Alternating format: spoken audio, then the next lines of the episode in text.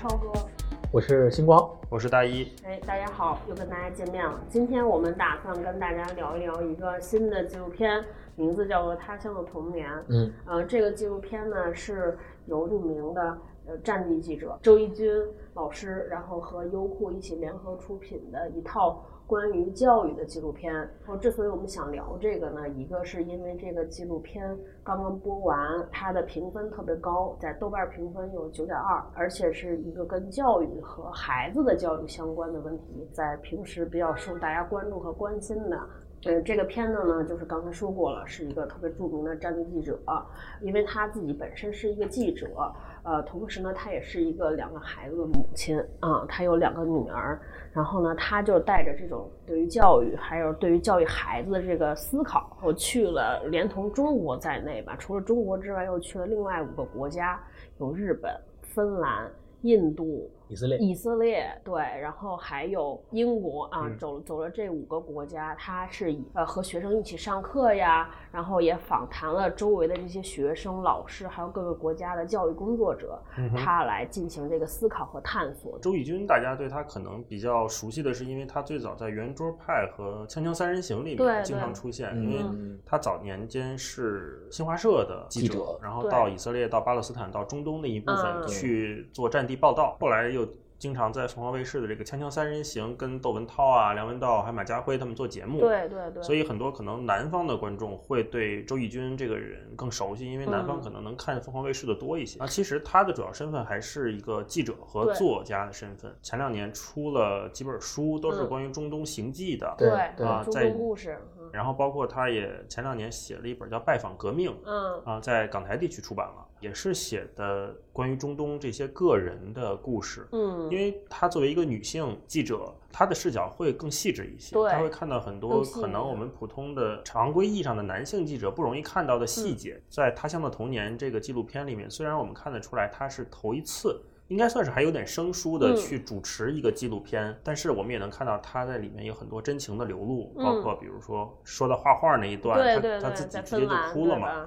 对，然后他对孩子也很有爱，尽管他的这个纪录片在技法上，我们看可能没有那么成熟，不像我们之前看《美国工厂》或者是什么那些纪录片导演拍的对那些电影没有那么成熟。我在看这个片子的时候，就是刚开始看的时候就有一个比较强烈的感受，就是我本来以为他这些片子会做的很深入，但是最后看到最后你会发现，他走访的这五个国家里面。都是相对来讲比较浅层的，但是这种浅层的认知，实际上恰恰是一个。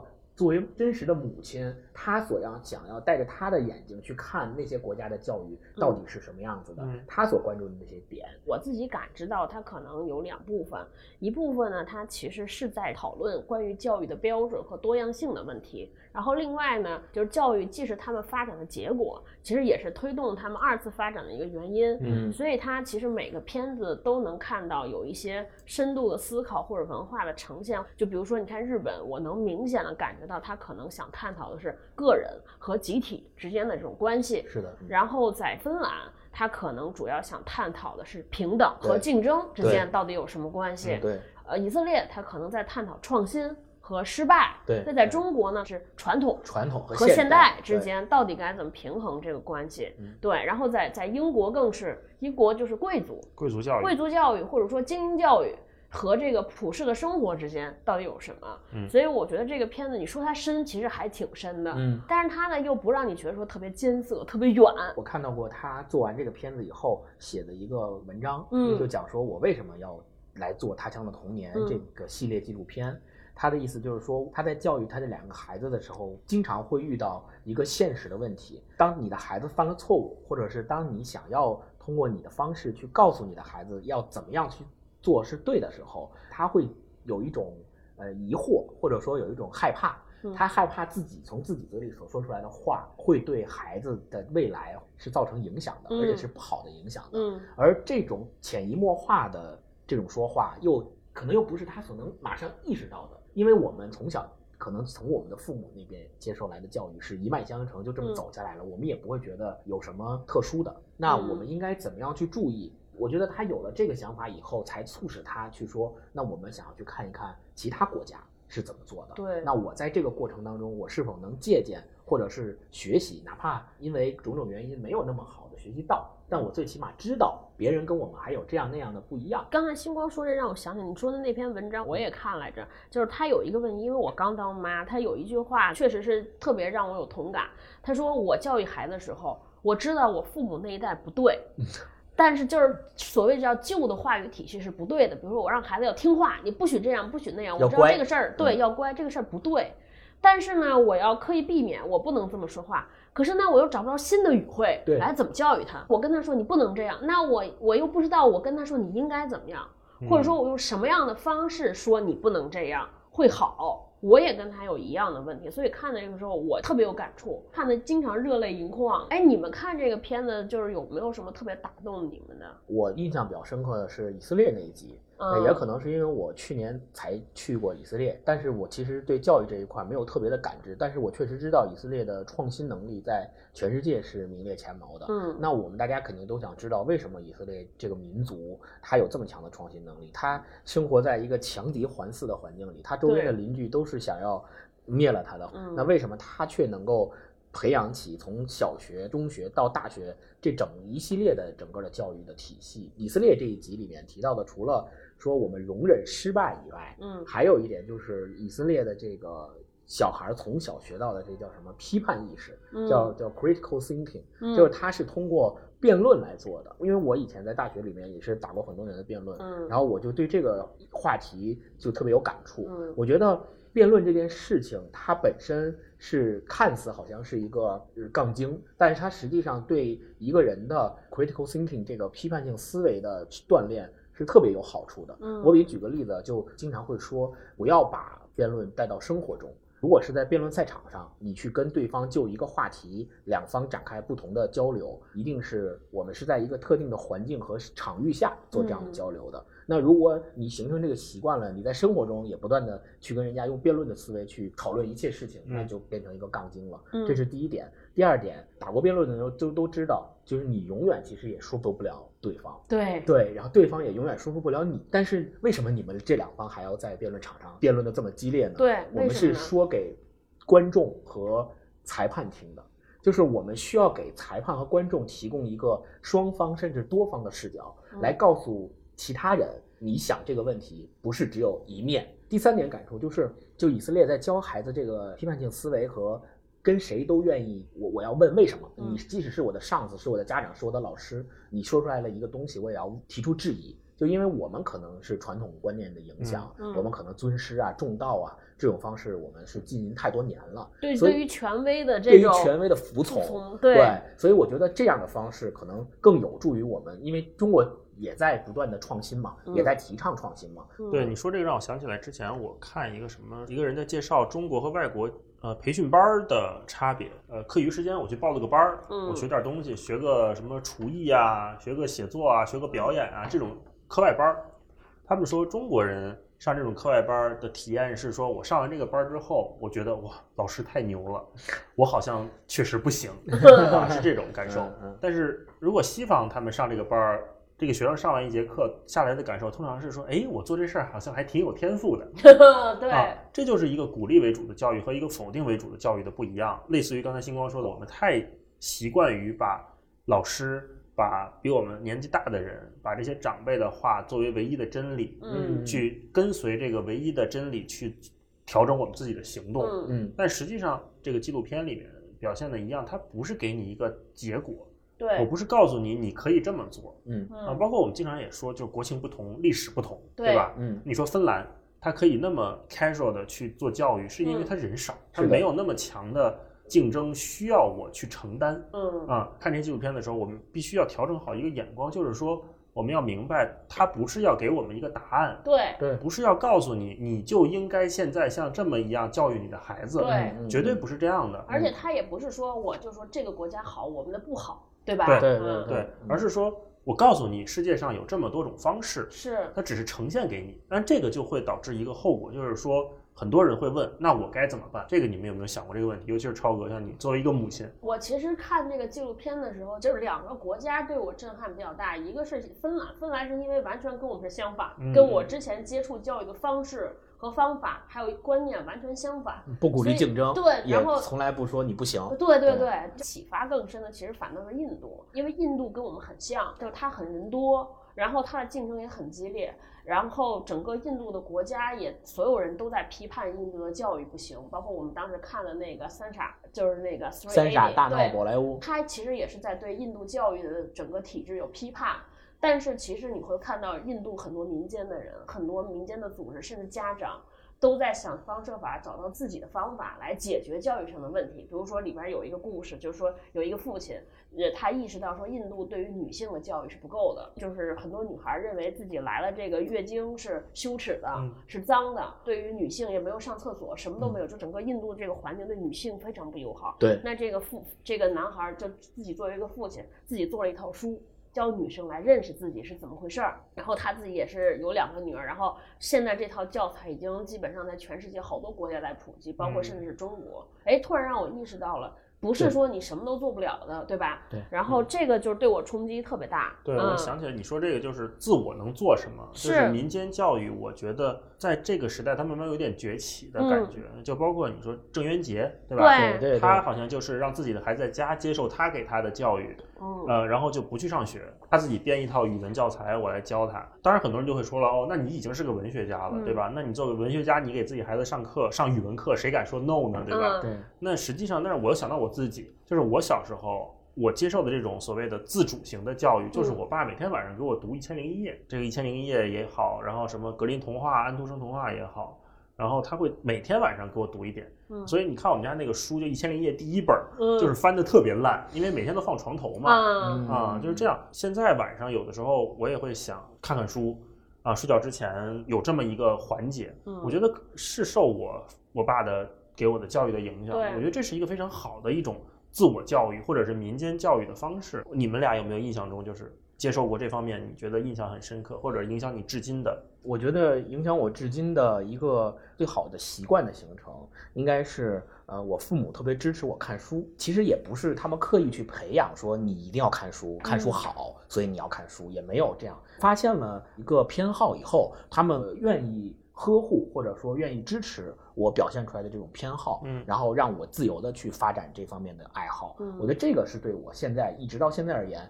看书这件事儿对我而言，这个影响是最大的。我们家特别逗，后来看电视感觉到了，我妈可能是不是当时想培养我去后宫选妃，对，然后我妈就是一直按照培养王妃的这个 这个要求要求我，就是什么琴棋书画琴棋书画棋书画，然后你长得还得好看，啊然后就是后来我跟我妈聊，我当时就觉得太逗了，她就是。典型的中国式父母，就是我们诟病那种，因为自己好多愿望实现不了，就让嗯孩子替他实现。然后我就觉得我妈可能当年的愿望是要嫁入豪门，就是嫁入皇宫当戴安娜 王妃，你知道吗？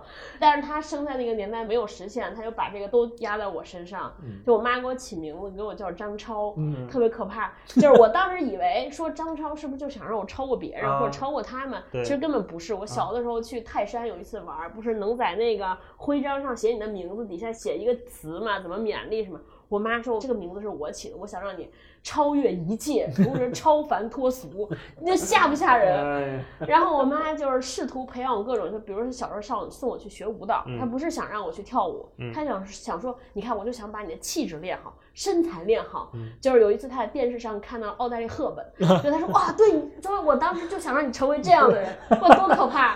对，就我妈当时想了一系列怎么培养我，但是就是因为我可能过于叛逆，就这些都不灵。就是她但凡想培养我的，我都朝着相反的方向走过去。比如她想让我成为奥黛丽·赫本，我没有，我现在弄得跟韩红似的。对对，但只有一点，看书这个事儿，因为我妈从来没有强调过让我看书，嗯，而是因为我 对我妈当时每天晚上就是她要督促我写作业嘛，嗯我妈这一点做的特好，呃，他要督促我写作业，但是他又不好意思每天看着我。所以呢，就是一般都是我写作业的时候，我妈就坐我旁边，她拿起本书看，或者她备课。然后这个其实是影响我的，就是让我知道了说，其实父母才是你的起跑线。言传身教，对，就是言传，就是言传身教，你自己做什么，对对对别人才行。所以我我有了孩子之后，我跟我老公就是定了一个规矩，就是我们但凡以后要求我孩子做的，就肯定我们得先做。或者说我们自己做不到的，绝对不会要求我家孩子做。刚才超哥提到的，就是父母以身作则和言传身教这一块，让我想到了很多人其实是躺在那儿想要去依赖学校、依赖制度。依赖社会，去自然而然的把你的孩子培养成才，然后把这个寄托都寄托在别人身上。他反映在片子里面，就会说，其实这些学校的教育机构和幼儿园，他们也认为。孩子的第一任老师其实是真正是家长，并不是说你把孩子交给我了，你就可以回家睡大觉了，你就可以高枕无忧了。对，其实很多现在中国的这个教育者，他们自己也有，也已经有了这样的教育理念，并且他们是在推行的。比如说十一学校的那个校长，他就特别明白，他就说过，他说其实教育这件事儿很简单，你把孩子送到十一学校来，可能你看重的是我们学校好，我们学校是重点。你认为把孩子送到我们学校来，我们就可以把他培养成一个人才？但是你要想到，你把他送来的时候，他身上早就已经有了他的家庭教育的痕迹和他的家庭教育的积淀。你把他送来，我们只是在这个基础上为你锦上添花。就是我觉得他整个这个片子，呃，对我而言给我启发特别大的，其实是就是教育这个事情，它是个大概念。它除了有学校的教育，包括整个社会的教育，其实都有根源是一个。你对于教育，什么是教育这件事儿，你要有一个清醒的认知，以及说教育能够实现什么。在芬兰有一个部分感触特别特别深，像那个自然现象课那个老师来到一棵树前面，他说这个树是什么？他说哦，这是我们芬兰的所谓叫积极的教育。他有一个树，他说这个树上就有好多词儿。他说我们这个树呢，就代表说，如果一个孩子他科学不好，数学不好，呃，或者他艺术不好。但是他用那个词说 still get power，他还是可以有力量，在哪些方面呢？他有一些词儿，比如说他是诚实、诚实、勇敢、勇敢，呃，他呃坦率，有创造，有创造力，有同情心，啊，然后他有雄心，还有一个大词儿叫爱，就是说他但凡具备同样的这些素质，他也是我们公认的他是好的。我当时看着就是热泪盈眶，你知道吗？因为觉得这上面就是大多数词，你要跟我妈来讲，就是都是我妈认为这都是借口，就是你。现在出来说，比如说你家孩子怎么样，是个什么样？嗯，我们家孩子是个诚实的人，善良的人。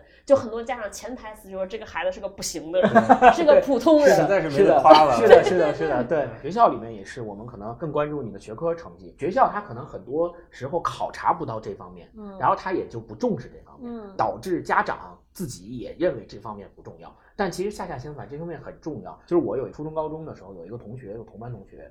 他在学校的那个评价体系里面，每次考试都是垫底的，都是后三名。当时我学习还可以，我大概是十名左右吧。然后他妈妈就特别喜欢让他跟我在一起玩，因为他他妈妈的理由是说，你多跟人家好好学学，人学习这么好，你多跟人家玩玩，你也能学习好，对吧？然后特别有意思的是，我妈就特别不喜欢我跟他一起玩，因为我妈觉得他学习不好，如果我跟他一起玩，就会导致我被他也带着。你得跟那个年级前三的玩。对对对，我妈就是这样的观念。然后，但是呢，当时自己的想法是说，我觉得。他跟我在一起玩的时候，我们俩能玩的特别好，我们俩有的聊。然后最后怎么样呢？最后你看，等到我们大学毕业以后，我现在是一个社畜标准的，但人家现在已经是飞行员了，人家天天开飞机在天上飞，而且人家是他们的航空公司里面最年轻的机长，职业生涯的发展上也取得了非常好的发展，而且是对，而且是非常好的，受到了别人的认可的。那。我们再返回头来看初中、高中时候的那些事儿，我们就会发现，原来我们当初用那样狭窄的评价去评价他们是有问题的。现在很多就是越高学历的家长，他越容易焦虑。我之前看李玫瑾，一个公安大学的教授，他研究犯罪心理学的，家长就问他说：“哎呀，说这个孩子以后学不好，或者是学习差怎么办呀？”嗯，往往这么问他的人，都是一些可能从比如说不是大城市来。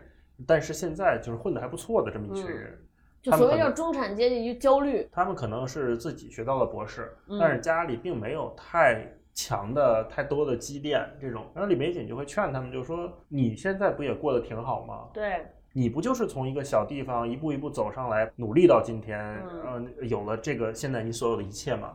那你凭什么担心你的孩子不能像你一样呢？”他一说这个的时候，我就突然明白了。就很多时候，家长的担心其实是一种伪命题。大部分人都没事儿，大部分都挺好。再往深一步说，我之前看过一本书，呃，其实是一个父亲他自己写的关于，但是这个父亲他自己也就是研究教育学的啊，嗯他自己写的他在养育他女儿的过程当中，自己对育儿和教育的这方面的感悟。他前里面说到了一个比喻，说其实早在古希腊的时候，就有一个哲学家他做了一个比喻，他说其实孩子呀就像是一把弓箭，然后父母就像是那把弓，父母的责任是什么？孩子是那个箭嘛，对，孩子是那个箭，父母的责任是什么呢？你是一把弓，你要尽量把这把箭射得更远。嗯，但是至于它往哪儿飞，或者说它用什么样的姿态飞，那是他自己的事情。你要做他的后盾，或者说你要做他蓄力的那部分。嗯就是我自己从我我怀孕和生孩子生下来这个过程，我就知道父母能对孩子的决定或者影响非常非常之有限。就是从你怀孕那一刻起，你去医院，就是经历这个怀孕的过程，你去，你其实就已经做不了什么了。就是我这孩子没问题吧？我这孩子长得行不行啊？你是不知道的，你也没法干涉。所以我就觉得，就是因为我明白了这个事儿之后，我就觉得真的就是我能改变的只有我自己。我因为生完孩子之后，就莫名其妙被拉到好多这个所谓的母亲群啊、妈妈群。育儿这群，这这些群里有高的有低的，高的就是我们学校的一些，嗯我们学院的一些妈妈群，然后低的就是在这边月子中心啊这些东西给你拉的群，你就会发现，首先每个母亲都焦虑，就是穷有穷的焦虑，富有富的焦虑，有文化有有文化的焦虑，没文化有没文化的焦虑，这是共性都焦虑。我后来就是退了大部分群，特别生气。比如说我有一次在那个清华那个群里边。就是有些人问，现在这个给四岁的孩子看什么能够提高他的数学逻辑能力，我靠，我都疯了，你知道吗？我因为我一直想说，就是你上清华，你应该知道，怎么你能上清华？对你考上清华，你是因为你四岁的时候就看这个了吗？你已经知道看那不灵，那你为什么还要让你的孩子看这个呢？这是第一点。嗯第二点呢，就是他们天天在说，我给孩子该报什么。就有一天有一个群里发生一个激烈的讨论，说我太焦虑了，上那个好未来择校区，对，说好未来有择校区。第一，我心想，我靠，一补习班儿，我花钱上一补习班儿，我还要择校吗？对吧？说不是，说好多人他说去听课，那个会场大概好几百人，他碰见好多大着肚子的妈妈就已经开始去听，或者已经带着一两岁孩子，还是前占位。就就已经要去听这个了。说我本来不焦虑，看着他们我就特别焦虑，我是怎么着怎么。后来我就特别愤怒，跟我老公说，我说这些人，我觉得就是他们其实是在推卸责任。我说你看他们的选择，他们上的是名校，然后他出来的选择，他永远都是在选择最安全的。就是你从名校出来，你选了一个大央企或者一个固定单位，你做的所有选择都是哦，保证我现在你是在保，然后你说我靠，你得努力，你给我报这班儿，然后你得学这个，你得去哈佛。我觉得这个就是特别不负责任的父母。对，现在就是焦虑到什么程度？这两天不有一新闻吗？你看那个很多孩子那个速读班儿，哇，那个书翻的跟那个打印机一样。是哇然后我看有人评论说那个，哎，九号看起来还挺凉快的，就是说就这么狂翻，然后就啪啪啪啪啪翻，好像说一小时能读完一本书。我就想这些家长怎么能相信呢？你坐那儿试试，你你怎么可能这么夸夸夸翻？所以我觉得可能这种事情就是说，当一个家长有了这方面的焦虑以后，他的判断力会有下降的。对，他的判断力一下降了，然后当他当他发现别人家的孩子或别人家的家长做了一件什么事情的时候，他就不会再去更多的思考，而去说别人做了我也要做，我得赶紧的，我得赶紧的。还有一点，我的认为，我就觉得就是因为他们判断力不行，所以他们才会焦虑，嗯，也有这，个可这能是相辅相成的。对也有可能这次十一的时候，也是跟几个小伙伴一起出去玩儿，然后他们其实也是有有孩子的家长，然后他们就也在互相聊的时候，也在聊自己对育儿方面的一些经验。我们大家听完之后都跟听听商夜谈一样，嗯我说现在都这样了，但是这个家长他自己不觉得，他自己反而会觉得说，你们就是因为还没有孩子，等你们到我这个阶段，等你们跟我一样有了孩子，你们没准比我更厉害，相当于我们之间已经产生了一点点代沟，我们会嗯没有办法交流。认知不一样对样，我们也没有办法说说啊，因为确实我们属于没有孩子的现在阶段，我们也没有没办法有话语权。对，我们也没有办法说，哎，我有了孩子，我一定不会这样。嗯我们也没有办办法百分之百说这种话。但是就是从我的经历来觉得，我是觉得你就是，即便我们可能成有一天成为父母了，也不会成为那样。因为我没孩子的时候，大家就说说，你看你就是说风凉话，你有孩子你也得这样。嗯然后我有了孩子的时候，我我我至少在怀孕和生的时候和他们不一样。然后后来他们说，你现在就是孩子小，你不知道，等你孩子这样，就又是这样。但我知道肯定不是，因为是什么呢？因为你知道你不是这样的人，因为你不是这样的，你不赞同他们的价值观。嗯这也是我觉得他这个整个他乡的童年给我启发特别大的一点。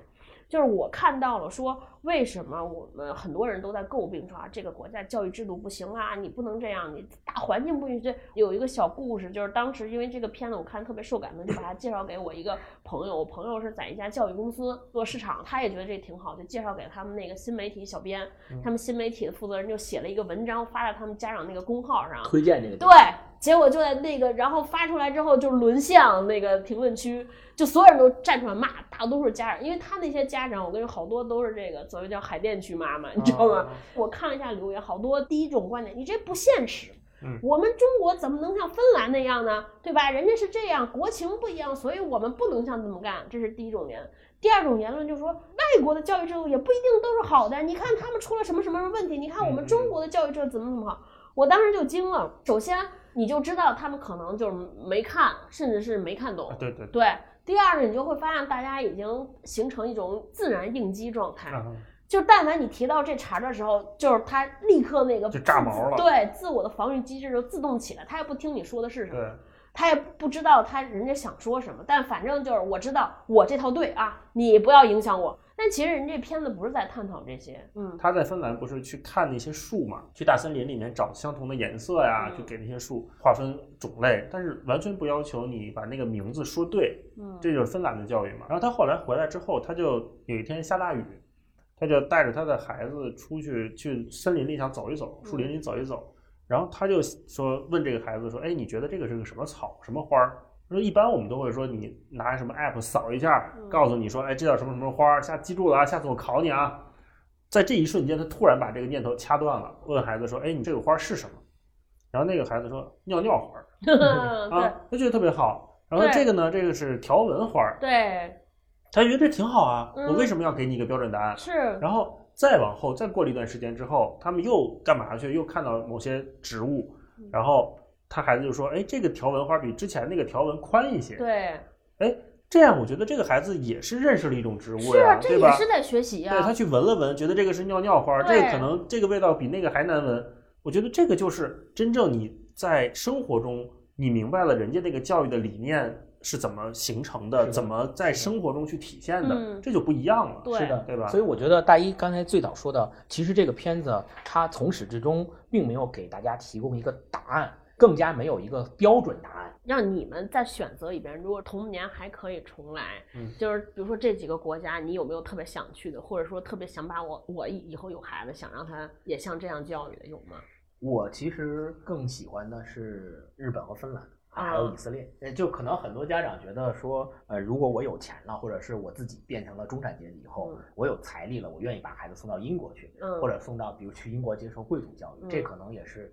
很多中国家长现在也在这么做，对，但是他那一集很多中国家长对，但相反，我我我如果是我的话，我我应该不会去把自己孩子送到，就即使我有这样的财力，我可能也不会做这个选择。原因是什么呢？这种贵族式的教育，它当然有它自己的好处，但是我其实我更喜欢的是芬兰的教育里面提倡的平等，还有日本教育里面。提倡的那种理念，还有包括说我们以色列教育里面提倡那种创新，确实精英和贵族这个概念其实被很多中国的中产阶级的家长误解了。比如说我举个例子啊，在那个片子里面采访了华天，对，这是马术的那个冠军职业运动员嘛，对，周轶君其实也提到了这个问题，就是说你觉得现在家长们把让孩子们去学类似于马术这样的所谓的贵族运动，对，你是什么看法？嗯，然后其实华天的回答就在我中国人看来可能就有点。叫什么答非所问，或者叫不痛不痒？嗯，为什么不痛不痒？我认为是因为在英国人看来，其实这些运动就很普通。就我的祖辈们，我的祖辈们，对，就有这个场景。是我的祖辈们从小他们就做这些运动，到我这儿也去做这些运动，也是很正常的。对。但中国人就觉得哇，你看我为了学马术，还专门弄个马场啊，专门去弄个保养，这好贵哦。他觉得这样是贵族运动，但其实对于跟他们的理解是完全偏差的。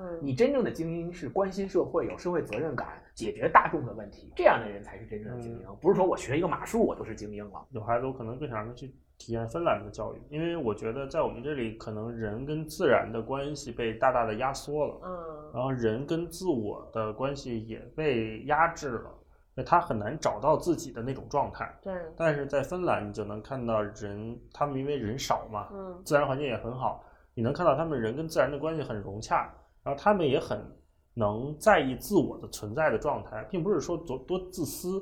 而是说他们有我的这个概念存在。嗯，就是你们有没有说人生想过说，假如我的童年能再来一遍，就是我觉得哪些部分有遗憾，我一定要把那个事儿做了，或者是我一定要怎么着，在哪个地方再修正一下，有没有这种想法？我小学的时候，我们学校有管乐团，这个大一应该也了解，他本身从小也学二胡的。那我们学校那是管乐团，就是西洋乐团。我有一个同班同学，他在管乐团里面是学吹次中音的，就是一种号。然后他每次都放学以后参加管乐团排练，然后他经常表演吹次中音。嗯，我就挺感兴趣的，我说，哎，那我也想学一个。嗯，然后我就回家，有一天回家，管乐团招新，说谁想学报名。我就回家跟我妈说，说妈，我想去报管乐团，我想学一个学吹号。我妈的反应是什么？假如说现在放到那些焦虑的家长面前，会是什么？就是你孩子不说，我都得主动跟你去学。嗯，我妈的反应是说，别学了啊，吹号特别累。对我我我妈就说别学了，吹号特别累。说那个你看吹号的那些人吹的那样，腮帮子鼓的那么那个什么，吹的吹要吹半天吹不出个音来，特别累，别学了，我估计你坚持不下来。这么跟我说，然后就当时就把我这个念头给打消了。大老师呢，二胡十级。对，我从小就是一直在学二胡，倒没什么遗憾。但是我跟我身边所有学过乐器的朋友都问过一个问题，就是说，如果你有孩子，或者说如果你的童年再来一遍的话，你还会不会选择这件乐器？你还会不会选择学二胡？你会不会选择弹琵琶？你会不会选择打扬琴？嗯，所有人给我的答案都是会，还会再选择这件乐器。就是这个乐器，哎，一开始你学的时候是被动的吗？还是主动的？呃，是半半主动的。就是我也是在幼儿园，就小时候三三四岁的时候，幼儿园，然后我那会儿特别喜欢打鼓，想打鼓就觉得特别帅，然后咚咚咚敲嘛。然后呢，幼儿园招新，然后就回去跟我爸说，我爸说咱学一个有调的行不行？好不好？这打鼓这东西没调，咱学二胡吧。我也不知道怎么就答应了。然后后来就是，我是自打我有记忆的时候，我就会拉二胡。哦，你就想我学的多早？对我可能三岁的时候就坐那拉二胡。我这些同学，就是学乐器的同学，基本上是九级、十级考完的，所以他们对乐器的感受跟我一样。嗯，就说如果再给我一次机会，你还学不学二胡？我还会学。我觉得这可能也给很多家长，或者是在纠结孩子要不要学乐器的家长一个建议，就是说这个东西如果能坚持下来的话。的确是一个非常非常对孩子有价值的事情，我很感激我这三十年，嗯，学了二胡这个东西。前一段时间就是前年的时候，我不是抑郁嘛，我一开始对童年没有这么深的了解，就是因为我当时抑郁，我是中重度抑郁被诊断，然后就接受了系统的心理治疗。就是一开始我根本不相信所谓原生家庭那一套，就是因为我老觉得是这就是给找借口。嗯。